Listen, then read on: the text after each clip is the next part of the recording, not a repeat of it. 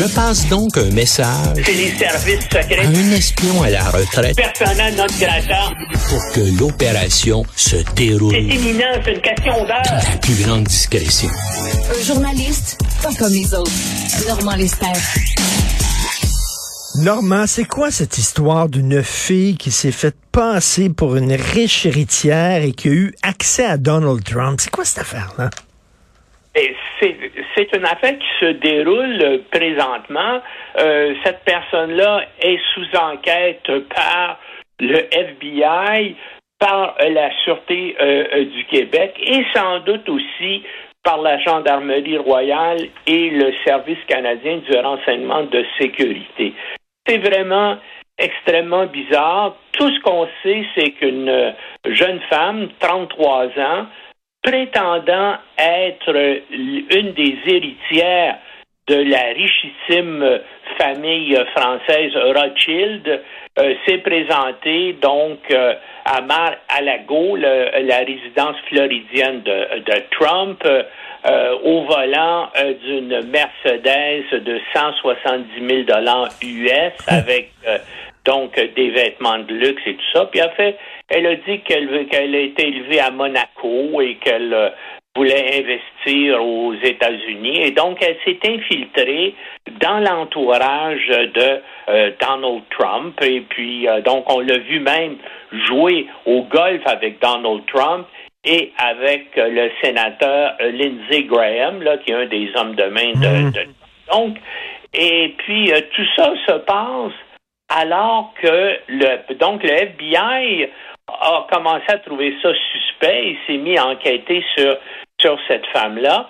Et puis en même temps, le FBI a fait aussi, comme on le sait, une descente euh, euh, pour saisir des documents ultra secrets là à Mar-a-Lago, euh, des, euh, des documents que Trump n'avait pas le droit d'avoir, n'avait pas le droit de sortir de la Maison Blanche mais les, euh, les avait quand même transportés euh, euh, donc en Floride dans sa résidence. Et là, on le sait, Trump essaie par tous les moyens là de bloquer cette enquête-là. Il voudrait même là qu'il y ait comme une espèce de superviseur spécial, un juge qui irait regarder et qui s'assurerait que certains des documents ne soient pas l'objet euh, d'une enquête du FBI. Mais pour en revenir à la femme, tout à coup, euh, ça s'est su et même on, on a découvert parce que il y a euh, un, journaliste, un journal de, de Pittsburgh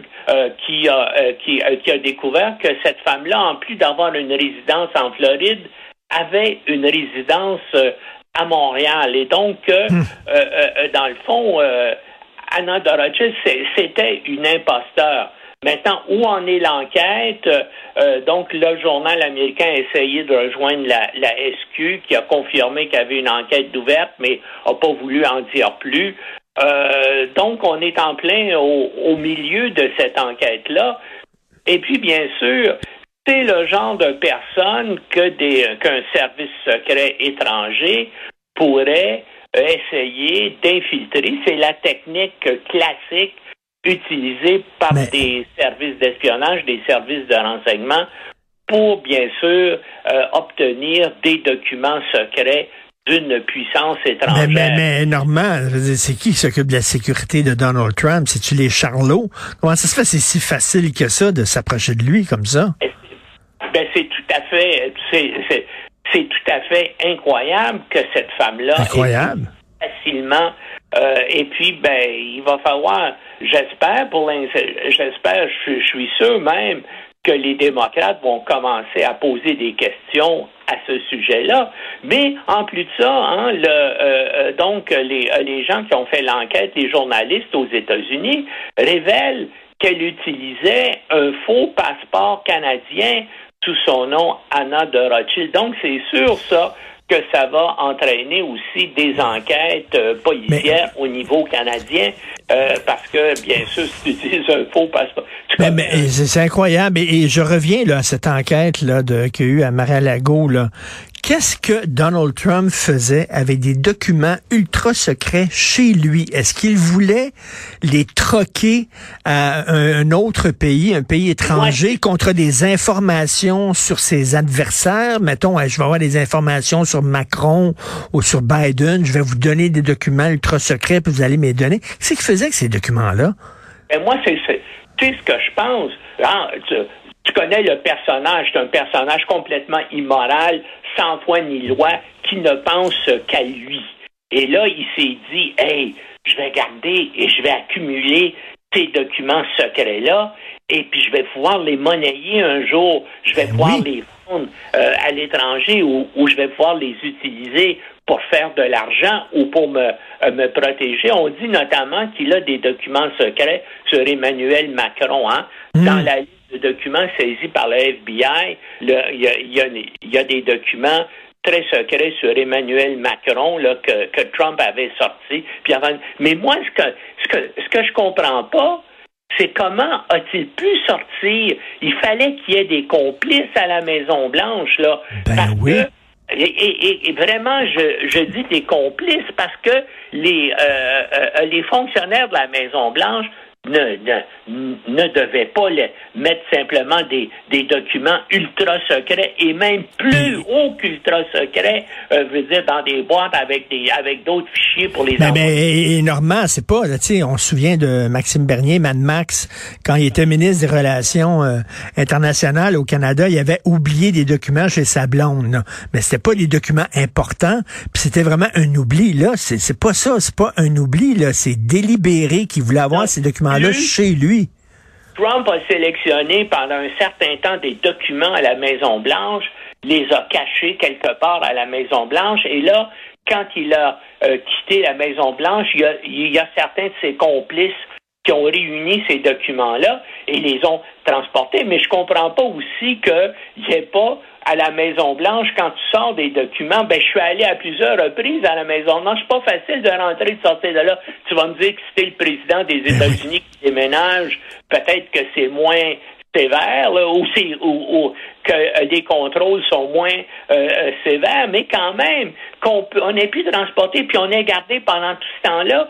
Mais ça montre aussi que le FBI commence à avoir des, a, des informateurs dans l'entourage de Trump, parce que c'est comme ça qu'ils ont appris tout à coup que Trump avait transporté des documents ultra secrets. Est-ce qu'on va aller au bout de cette affaire-là? Parce que... Non... dit. Puis comment est-ce qu'ils sont intéressés à cette Anna de Rothschild? Ben, c'est parce que quelqu'un a dit, regarde cette fille-là, -là, c'est une fille bizarre qui est dans l'entourage de Trump puis qui essaie de d'obtenir des renseignements. Mais moi, je pense qu'il y a un lien entre ces... Ben, enfin, on va voir, hein. Je veux dire, on vit actuellement comme une espèce de, de thriller euh, policier, de thriller euh, euh, d'espionnage. Mais, mais Normand, Normand, est-ce qu'on va aller au bout? Est-ce qu'on va avoir le courage d'aller au bout de cette enquête-là? Parce que si effectivement euh, il, y avait des documents et il voulait les échanger contre des informations. Il y a un mot pour ça, c'est haute trahison. Oui, Vraiment, oui, oui. c'est quelque chose là, comme minimum de 10 ans de, euh, de prison. Mais maintenant, tu as vu ce que les partisans de Trump commencent à faire?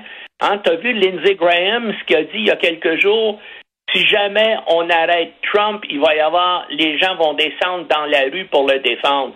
Ben, quand j'ai écrit mon livre Stupide et dangereux, les États-Unis à l'ère de Trump, ben je, je prédisais exactement ça, c'est que Trump a commis euh, euh, euh, un, ben, on parle de ces crimes-là là, qui sont liés à l'espionnage, mais il y a d'autres fraudes, il y a d'autres manigances sur lesquelles, hein, cette, enquête criminelle qui ont lieu actuellement sur Trump, il n'y a aucun doute qu'il va en avoir au moins une qui va déboucher. Et moi, je, je pense que Trump et puis les, les, puis les fous et, qui l'entourent vont lancer un appel en disant Hey, descendez dans la rue, puis défendez, venez défendre votre président qui a été illégalement chassé. Normand, Normand, ce que Lindsey Graham a dit, là, c'est une menace. Ce qu'il a dit finalement entre les lignes, là, c'est que si vous arrêtez Trump, on sort dans la rue, puis on va être armé, lourdement armé. C'est une menace?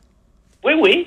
Puis c'est une, ben, ben, c'est une menace donc de troubles civils importants. c'est une menace pour la démocratie américaine. Là, là, ça voudrait dire qu'un type qui a commis des crimes extrêmement graves, dans le cas qu'on passe ce matin, crimes d'espionnage, et là, finalement, les autorités laisseraient faire, ben, les autorités peuvent pas laisser faire. Moi, je, je vois pas comment, là, le, euh, euh, le, le le ministre de la Justice des États-Unis pourrait dire, ben voilà, on a des preuves incontournables sur Trump et on va le laisser aller. Il faut absolument qu'il mette, qu'il, qu'il, porte des ben oui. Lui. Et tout ça, là, risque, et puis Trump risque encore de brouiller encore plus les cartes en annonçant dès le, assez rapidement qu'il va être candidat aux élections de 2024, qui compliquerait encore plus les choses parce que là, il faudrait que Derek Garland décide je vais arrêter un candidat à la présidence des États-Unis. Oh non, on s'en va vers une confrontation extrêmement grave aux Ben États-Unis. oui. Entre Non, ça regarde- de la secte de Trump et puis euh, euh, euh, le, le gouvernement américain. Ça regarde extrêmement mal. là. Puis tu sais, la- la- la- le danger d'une éventuelle guerre civile, c'est pas fou, là. C'est pas flyé, là. C'est dans l'ordre du possible. Mais moi, j'aimerais mieux parler de troubles civils. Hum, hum.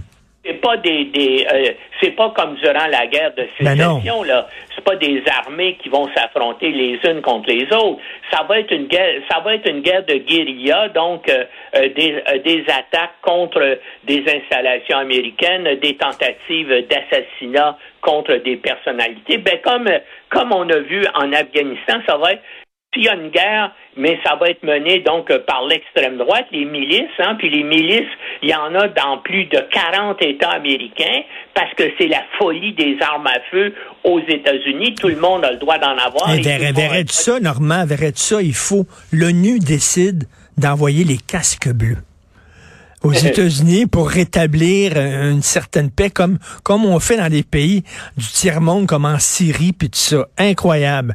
D'où l'importance qu'on se parle une fois par semaine. Normand Lester, merci de faire partie de l'émission. Salut. Salut.